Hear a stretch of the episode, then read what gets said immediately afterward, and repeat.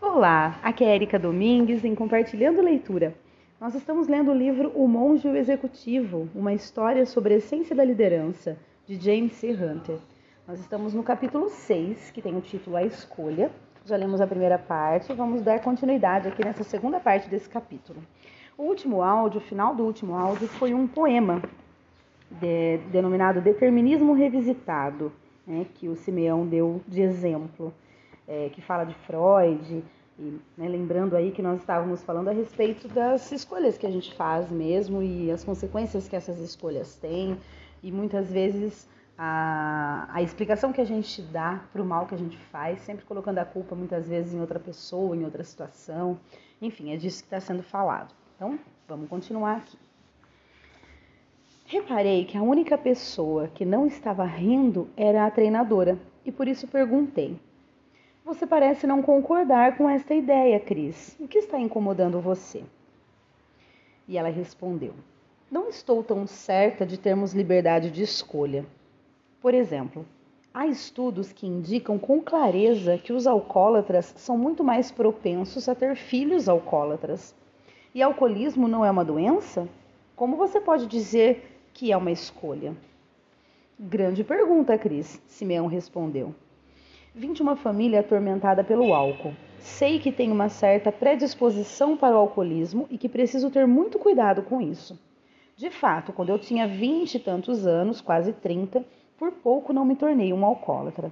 Mas, embora eu possa ser predisposto a ter problema com álcool, faz sentido atribuir a responsabilidade pela bebida ao meu pai ou a meu avô? Ou cabe a mim escolher tomar ou não aquele primeiro gole?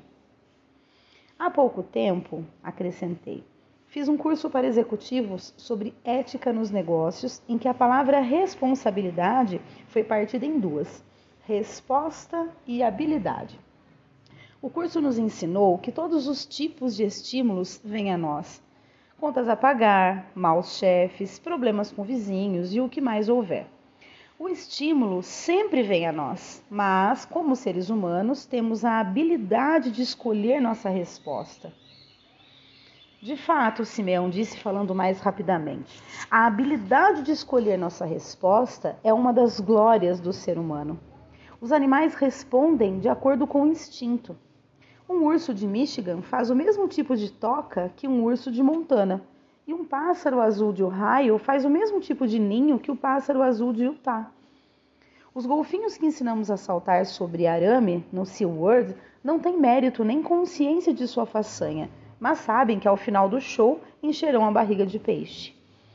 Simeão prosseguiu. Imagino que alguns de vocês ouviram falar de Victor Franklin. Ele escreveu um livrinho famoso chamado Em Busca de Significado, que eu recomendaria a cada um de vocês. Franklin, um psiquiatra judeu, formou-se e mais tarde tornou-se professor na Universidade de Viena, a mesma escola que educou Sigmund Freud. Franklin tornou seguidor e proponente do determinismo, exatamente como seu mentor e ídolo Freud. Durante a guerra, Franklin ficou preso em um campo de concentração por vários anos. Perdeu quase toda a família e os bens pessoais nas mãos do regime nazista e suportou horríveis experiências médicas no próprio corpo. Ele sofreu muito e o livro com certeza não é para quem tem estômago fraco. Mas Franklin aprendeu bastante a respeito das pessoas e da natureza humana em meio ao sofrimento. E isso forçou a repensar a sua posição sobre o determinismo. Deixe-me ler para vocês um trecho desse livro. Sigmund Freud uma vez afirmou: Deixe alguém tentar expor a fome diversas pessoas de maneira uniforme. Com o aumento da urgência imperativa da fome, todas as diferenças individuais obscurecerão e em seu lugar aparecerá a expressão uniforme do único desejo não silencioso. Graças a Deus, Sigmund Freud foi poupado de viver a experiência dos campos de concentração. Seus textos deitam-se nos sofás de veludo da cultura vitoriana, não na sujeira de Auschwitz. Lá, as diferenças individuais não obscureceram. Ao contrário, as pessoas tornaram-se mais diferentes. As pessoas se desmascararam, tanto os porcos quanto os santos. O homem é essencialmente autodeterminante. Ele se transforma no que fez de si mesmo. Nos campos de concentração, por exemplo, nesse laboratório vivo e nesse solo de testes, nós presenciamos e testemunhamos alguns de nossos companheiros se comportarem como porcos, enquanto outros se comportavam como santos. O homem tem ambas as potencialidades dentro de si. A que se efetiva depende das decisões, não das condições. Nossa geração é realista porque passamos a conhecer o homem como realmente é. Além do mais, o homem é esse ser que inventou as câmaras de gás de Auschwitz. Entretanto, ele também é aquele ser que entrou nessas câmaras de gás de pé, com a oração do Senhor ou a Shema e Israel nos lábios. Uau, que texto foi esse, gente?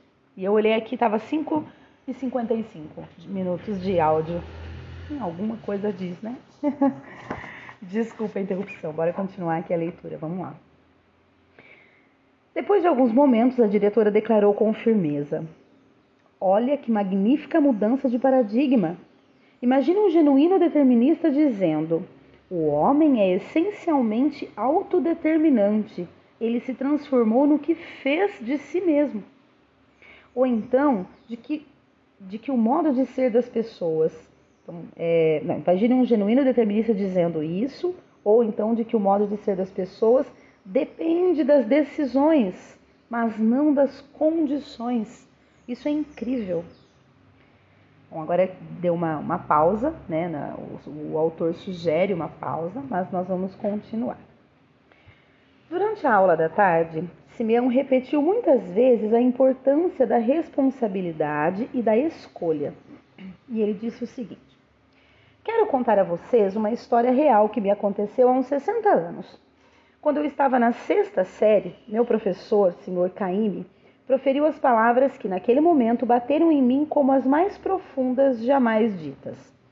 As crianças da sala estavam reclamando por terem que fazer o dever de casa, e o Sr. Caime gritou: Eu não posso obrigar vocês a fazerem o dever de casa. Aquilo chamou nossa atenção e ficamos quietos. E ele continuou: Há apenas duas coisas nesta vida que vocês têm que fazer.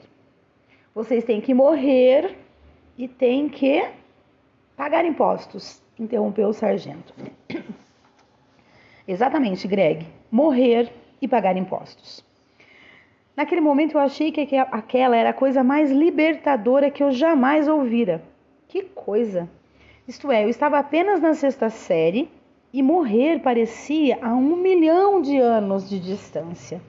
E como não tinha dinheiro, eu não podia pagar impostos. Eu me sentia absolutamente livre. Quando fui para casa naquela noite, meu pai disse: Filho, por favor, leve o lixo para fora. E eu respondi: Ei, espere um minuto, papai. O senhor Caíme nos ensinou hoje que há somente duas coisas na vida que temos que fazer: morrer e pagar impostos. Eu nunca esquecerei a sua resposta. Ele olhou para mim e disse, muito devagar, mas claramente: Filho, estou contente por você estar aprendendo tantas coisas valiosas lá na escola. Agora é melhor pegar logo esse lixo porque você acaba de optar por morrer. Depois que a risada cessou, Simeão continuou. Mas vocês sabem, o Sr. Caíme não disse a verdade naquele dia. Há pessoas que optam por não pagar impostos. Enquanto estou aqui falando, há pessoas nas florestas do noroeste do Pacífico que têm vivido do cultivo da terra desde a guerra do Vietnã. Elas nem mesmo usam dinheiro, muito menos pagam impostos. Amigos, há apenas duas coisas na vida que vocês têm que fazer. Vocês têm que morrer e fazer escolhas. Dessas não há como escapar. E se você simplesmente resolver pular fora da vida e não participar de nenhuma escolha ou decisão? O sargento interpelou. O filósofo dinamarquês Kierkegaard uma vez disse que não tomar uma decisão já é uma decisão. A diretora respondeu. Não fazer uma escolha já é uma escolha. Então, qual é o sentido de toda essa conferência sobre escolha e responsabilidade, responsabilidade Simeão? perguntou o sargento. Lembre-se, Greg, Dissemos que o caminho para a autoridade e a liderança começa com a vontade. A vontade são as escolhas que fazemos para aliar nossas ações às nossas intenções. Estou querendo dizer que, ao final, todos temos que fazer escolhas a respeito de nosso comportamento e aceitar a responsabilidade por essas escolhas.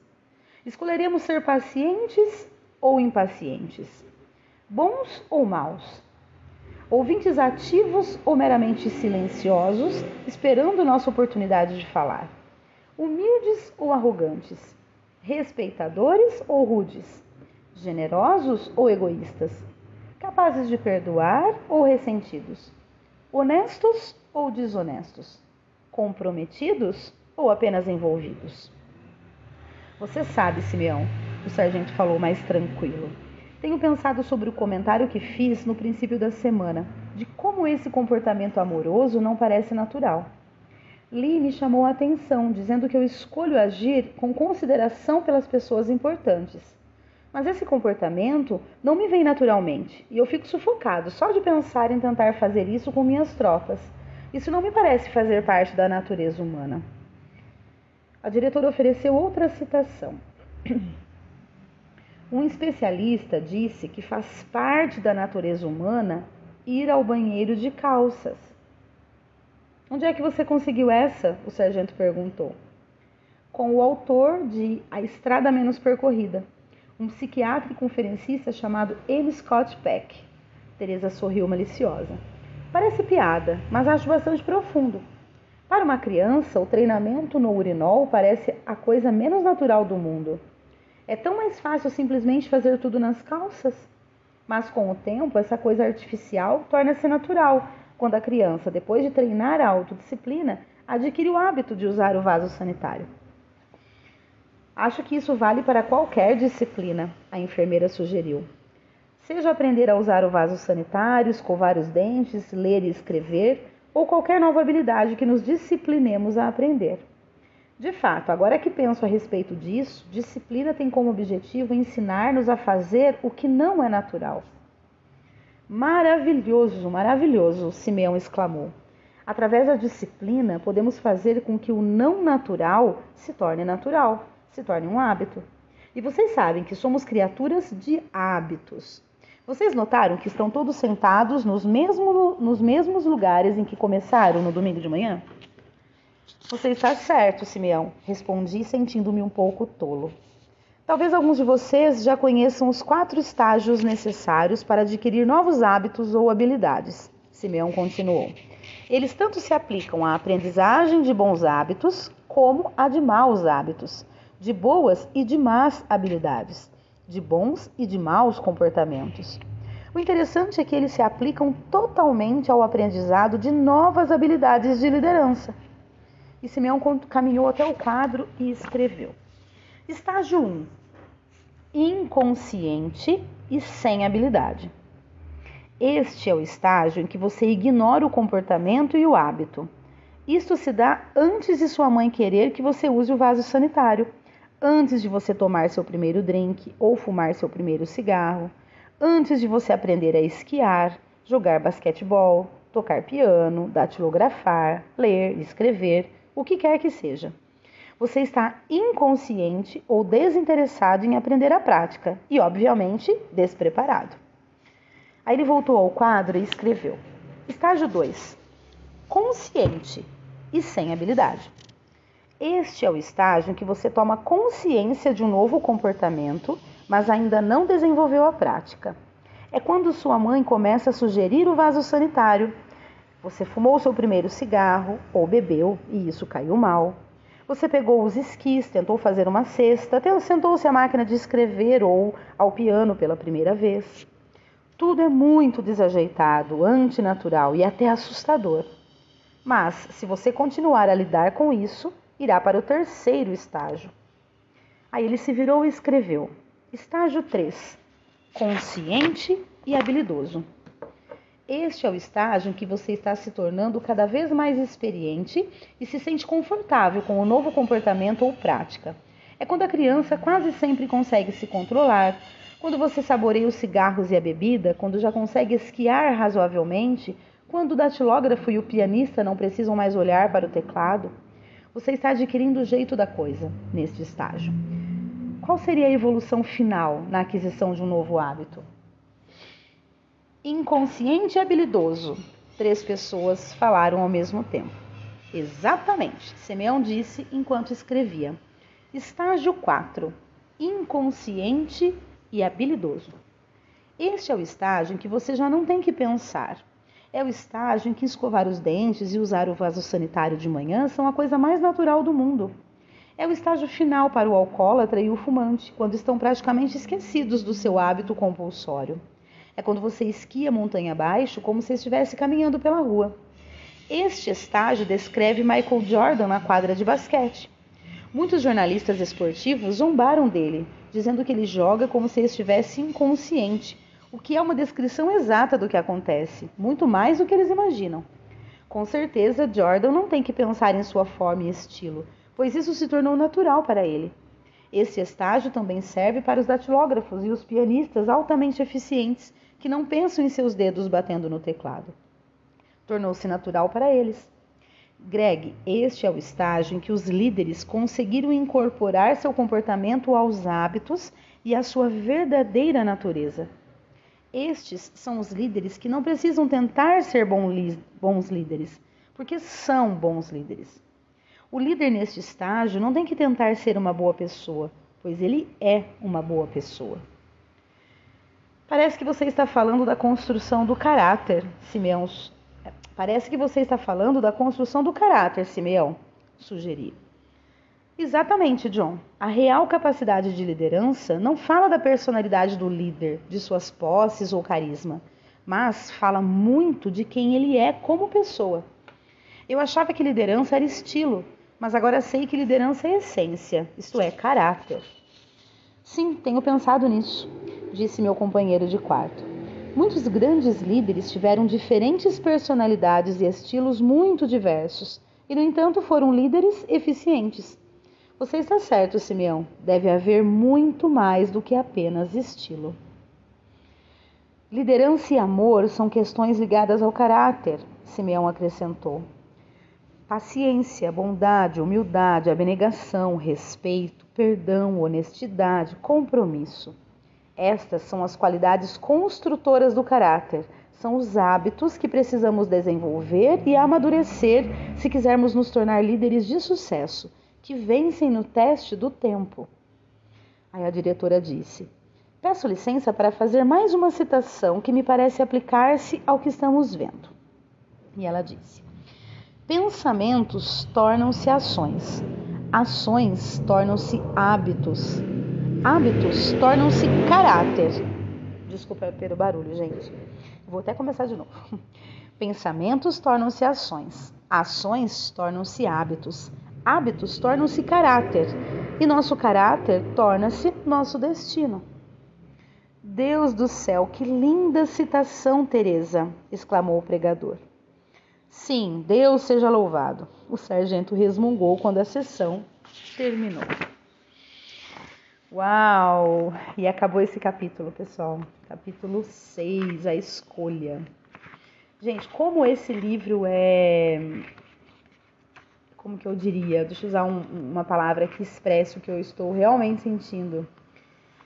Como esse livro é esclarecedor, vamos dizer assim, né?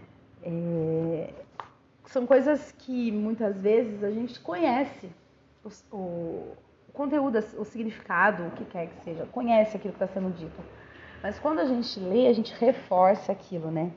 E olha como é interessante a gente pensar realmente a respeito das nossas escolhas. Então, assim, é muito fácil a gente achar uma desculpa, né, uma maneira de se explicar quando algo de ruim que a gente faz colocar a culpa aí, ah, mas é porque a minha família sempre foi assim, eu vivi, convivi, vivi nesse ambiente, então é, acaba sendo difícil ser diferente. Não, é uma escolha. Né? Então, se você vê atitudes de pessoas ao seu redor que você não considera que sejam é, legais de se fazer, tome a escolha, tome a decisão e escolha não fazê-las. Não é é, não, não vá pelo caminho mais fácil, que é o de ah, todo mundo faz isso, eu estou num ambiente que faz isso e é fácil justificar. Não. É, tenha a, a, né, seja determinado a ser quem você deseja. Muitas vezes a gente se perde no nosso caminho achando que a gente não tem condições de ser quem a gente deseja. E, no entanto, uh, vai ter um momento que a gente vai conseguir se entender. Eu digo isso por, por experiência própria. Já tenho mais de 40 anos e tem coisas que eu estou vivendo hoje que foram coisas que eu sempre busquei na minha vida. Que talvez eu nunca tenha conseguido por não, não me sentir capaz, não confiar plenamente em mim, ou então não tomar as decisões corretas por medo, por comodismo. E aí, quando outras coisas acontecem que é, levam a gente a tomar decisões, mesmo que essas, não, não mesmo que essas decisões não sejam ainda as mais corretas, mas que levam a um ambiente em que você aí sim toma uma decisão correta na sua vida, e você entende o caminho que você percorreu e percebe o quanto realmente as coisas são muitas vezes determinantes, são muitas vezes necessárias a gente passar para chegar onde a gente realmente desejou estar, né? É, eu gosto muito de escrever e eu escrevi uma letra de, de música e o meu atual namorado, futuro marido, meu grande amor, o Fabrício, ele ele musicou, né? Ele, ele colocou a, a fez a melodia dessa música. E uma frase dessa, dessa música, que até eu pretendo tatuar essa frase, é o seguinte: é, Não se limite a caminhar, ouse voar para poder pousar no seu melhor lugar. É, eu escrevi isso assim, de uma, eu escrevi a letra toda de uma forma extremamente inspiradora, não sei como. Eu sempre tive um sonho de, de compor uma música. Eu tenho vários sonhos, sonhos extremamente fáceis de se realizar. Alguns eu já realizei, então tinha sonhos de saltar de paraquedas, eu já saltei. Tinha sonhos de compor uma música, olha que coisa linda, eu já compus e o meu grande amor, né, colocou a melodia. Eu tenho sonho de aprender a tocar violão e vou aprender com o meu amor também, que ele está me ensinando. Enfim, eu acho que tudo na vida a gente tem que ter decidir o que a gente quer, né, tornar isso um hábito e, e viver o que a gente deseja, e não ficar encontrando desculpas e o que quer que seja para justificar o porquê a gente não fez ou porque a gente não se tornou a pessoa que a gente deseja. Né? Nossa, me desculpem aí, né? falei demais agora no final, mas eu precisava, eu acho, colocar isso tudo para fora. Agradeço quem está acompanhando, agradeço demais, mais a oportunidade de poder ser uma ferramenta aqui que leva algo de bom para que seja uma pessoa que esteja ouvindo, para mim já é o suficiente. Eu já disse isso e sempre vou repetir, já é uma motivação para mim. Enfim, espero que vocês estejam gostando. A gente está realmente partindo para o final do livro. O próximo áudio já é do último capítulo. Não sei se eu vou conseguir fazer tudo num áudio só, pode ser que sim. Depois já é o epílogo e nós acabaremos o livro. E claro, virão outros livros, e enquanto eu é, enquanto eu estiver viva, eu vou estar lendo com certeza, que é algo que me faz muito bem e eu percebo que realmente também faz bem para outras pessoas. Muito bem, deixando de falar tanto assim, que hoje foi a vez acho que eu mais falei. Espero que vocês estejam gostando. Um grande abraço e até o próximo áudio.